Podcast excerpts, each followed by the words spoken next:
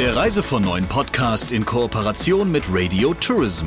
Mehr News aus der Travel Industry finden Sie auf reisevon9.de und in unserem täglichen kostenlosen Newsletter.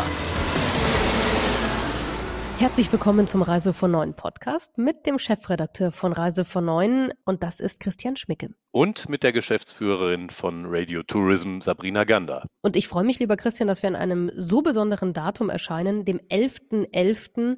Und du solltest jetzt schon mal verraten, mit was für einem Kostüm du jetzt hier sitzt. Wir werden auch mit dem Thema völlig unkarnevalistisch sein, muss ich hier stehen. Ne? Bist das, du denn so ein Jack? Ach, geht so. Ich bin ja, ich bin ja Westfale und die haben zwar immer versucht, Karneval zu feiern, aber die können das nicht. Ne, wenn man mal so, wenn man mal so ein paar Kilometer weiter nach Köln oder manche sagen Düsseldorf, habe ich auch schon mal gehört, fährt, da sieht das ganz anders aus. Da bin ich auch ähm, in früheren Jahren gerne mal unterwegs gewesen. Ähm, aber ich bin kein echter Karnevalist, nö. Gott sei Dank nicht, ähm, weil das Thema ist ja heute ein ganz anderes. Sonst hätten wir uns jetzt komplett verrannt mit deinen exotischen Kostümen, die du gar nicht besitzt. Dann verrat uns doch lieber, über was wir sprechen oder über was du sprichst in diesem Podcast. Was ist für dich das Thema der Woche für Reise von Neun? Genau, wir gehen die Sache mal wieder mit der uns eigenen Ernsthaftigkeit an. Ähm, und wir hatten ja schon in der vergangenen Woche einen, wie ich fand, ganz hörenswerten Podcast zum Thema Nachhaltigkeit, Klimawandel, Klimaschutz mit dem Tourismusprofessor Harald Zeiss. Und wir werden dieses Thema zumindest zum Teil auch in dieser Woche nochmal streifen. So, und dein äh, Vorschlag war es, das Thema Nachhaltigkeit auch mal ganz anders zu beleuchten. Wir hatten ja mit äh, Professor Harald Zeiss letzte Woche einen Forscher, einen wissenschaftlichen Aspekt. Und jetzt haben wir ein Gespräch gleich von dir, das wir hören werden, das ein bisschen in die andere Richtung geht.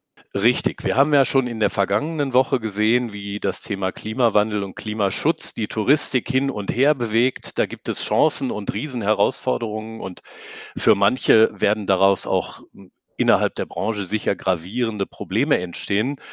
Und mit einem Menschen, der jetzt nicht so völlig davon überzeugt ist, dass nach zwei Jahren Corona-Krise und der, äh, und der aktuellen, in der aktuellen Situation der Touristik das Thema Nachhaltigkeit ganz, ganz oben auf der Agenda stehen sollte, habe ich mich in dieser Woche unterhalten. Mein Gesprächspartner ist Michael Tänzer. Der hat eine, hm, ja, eine langjährige Karriere bei touristischen Konzernen, bei TUI und ähm, zuletzt als Deutschlandchef über einige Jahre von Thomas Cook. Anschließend hat er sich mit einem Start-up selbstständig gemacht, dem Reiseveranstalter Viamonda, der damit begonnen hat, im Wesentlichen Fernreisen und, und zwar Rundreisen auf der Fernstrecke für Kunden einfach buchbar zu machen und den natürlich dann, nachdem er 2017 gegründet worden ist, drei Jahre später die Corona-Krise auch kräftig erwischt hat. Und mit Michael Tänzer habe ich mich über seine Einschätzung dazu unterhalten, welche Themen er denn ganz oben auf der Agenda sieht. Hallo Michael Tänzer.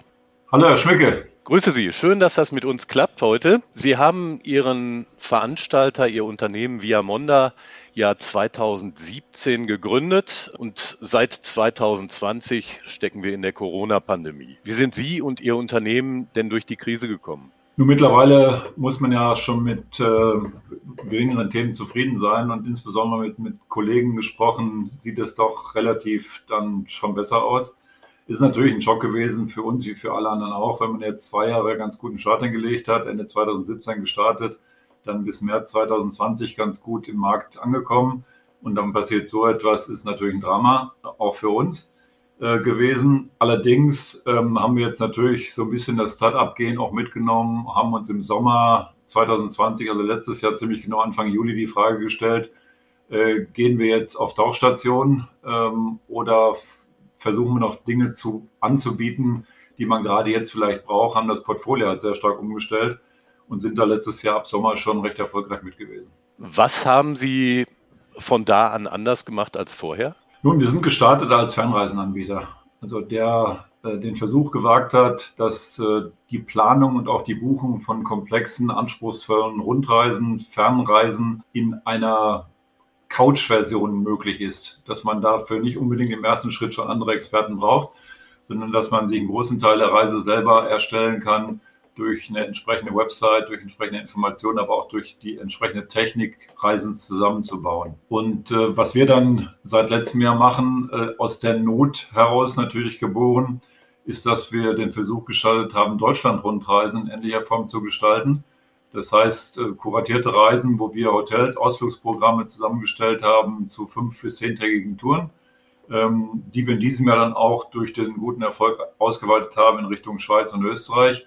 Also das war im Grunde der erste Schritt, quasi eine Fernrundreise von einer Substanz her auch in Deutschland, Österreich, Schweiz zu platzieren und darüber hinaus halt noch eine ganze Reihe von Europareisen, jetzt auch mit Mietwagen, Portugal, Griechenland und so weiter. Nehmen die Kunden denn solche Angebote auch im Nahbereich tatsächlich in Anspruch? Viele denken ja, ach ja, die Leute organisieren das eigentlich alles selbst. Ja, und die Erkenntnis, ähm, die haben wir auch gemacht. Also ich hätte, als ich äh, mit Viamonda auch gestartet bin, mit dem Wissen von den äh, Konzernen der Vergangenheit, also TUI und Thomas Cook, ähm, war natürlich eine gewisse äh, Konditionierung da, wer online affin ist und wer nicht. Die erste Überraschung kam äh, schon mit den ersten Buchungen, schon der, auf der Fernstrecke deutlich über 50 Jahre und sehr online-affin.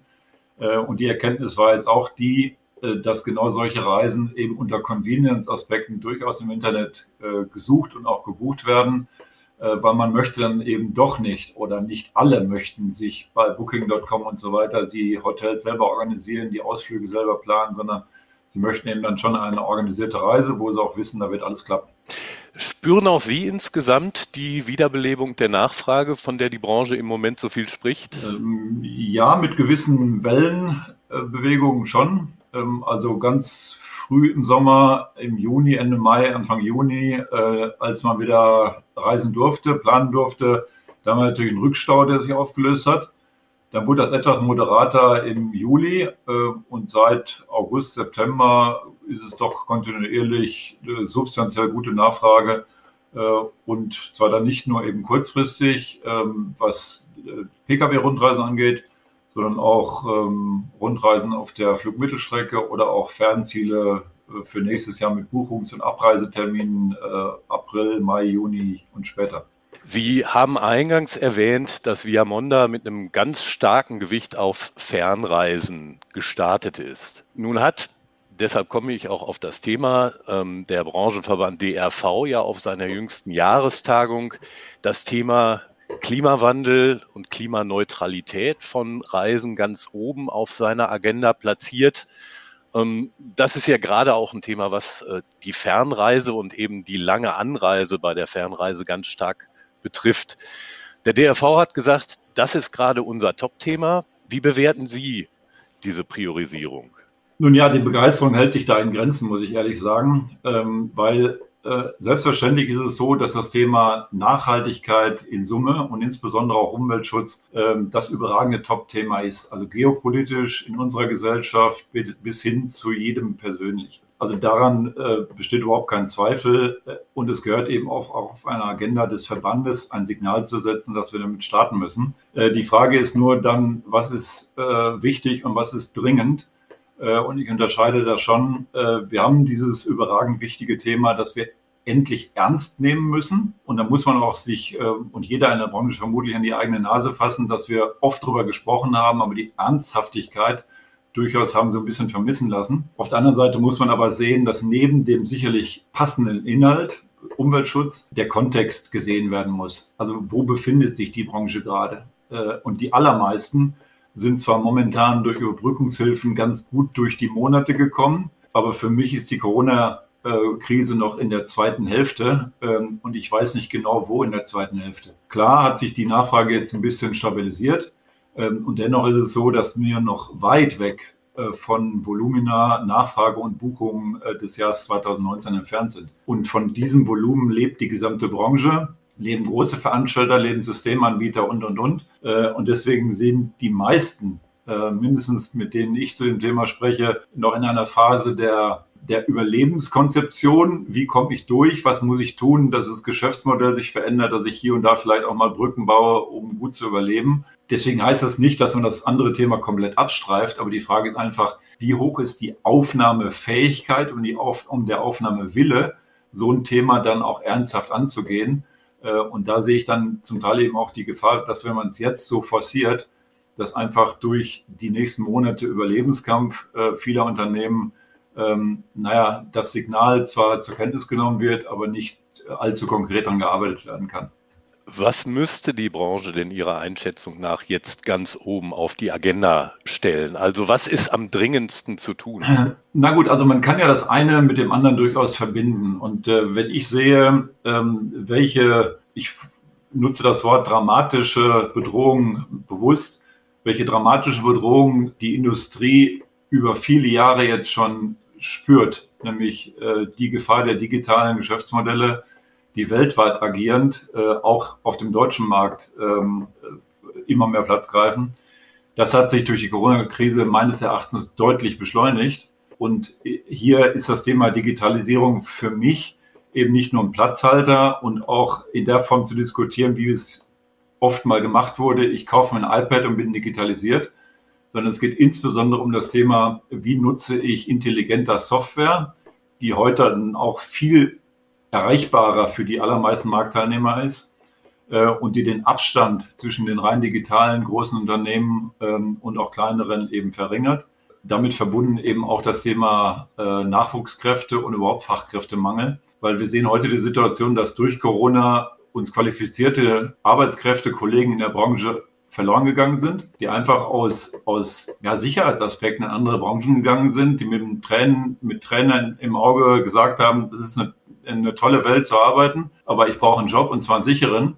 Deswegen haben wir da einige verloren in andere Industrien. Äh, die lassen sich auch so einfach nicht zurückholen. Und dann haben wir den Effekt, dass die Ausbildung momentan Leute natürlich auch in digitale Unternehmen treibt und digitale Unternehmen mehr auch auf die jüngeren Leute abhebt, sodass wir äh, für mich heute einen dringenden Digitalisierungs- äh, und Nachwuchskräfte, Fachkräfte Notstand haben den wir jetzt dringend angehen müssen. Äh, wobei ich aber auch gleich, Herr Schmicke, sagen muss, ähm, das eine lässt sich durchaus mit dem anderen verbinden. Ich will mal so ein, zwei Stichpunkte geben. Äh, man kann mit Digitalisierung hervorragend das Thema Umweltschutz auch treiben. Wenn ich mir heute überlege, wie viel zigtausend Tonnen äh, Kataloge produziert werden, neben dem Thema weniger Flexibilität im Produkt und Preis, äh, habe ich da einfach ein, eine Konsequenz in Richtung Umwelt, die eine ganz andere ist als in digitalen Unternehmen der ganze Bereich des Kundenkontaktes, also von Beratung äh, bis Versand, Reisebestätigung äh, und Reiseunterlagen,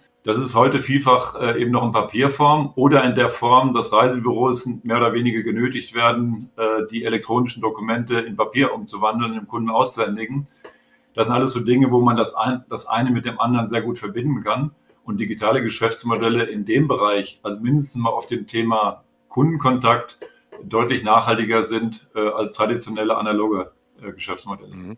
Wie kann denn das Thema Digitalisierung auf der einen und Kundenkontakt auf der anderen Seite vorangetrieben werden? Nein, zunächst mal äh, durch entschlossene, durch die entschlossene Nutzung von entsprechenden CRM-Systemen, äh, die heute auch frei verfügbar sind. Äh, also ich kann natürlich Kundenkontakt nach gutem Gefühl machen und mich erinnern, dass der Herr Schmicke immer zu Weihnachten eine gewisse Reise gemacht hat, egal auf die, auf die Kanaren oder Fernreise und dann spreche ich den mal wieder an oder das System unterstützt mich da und personalisiert gewisse Angebote so, ähm, dass äh, der Kunde sich entsprechend abgeholt fühlt.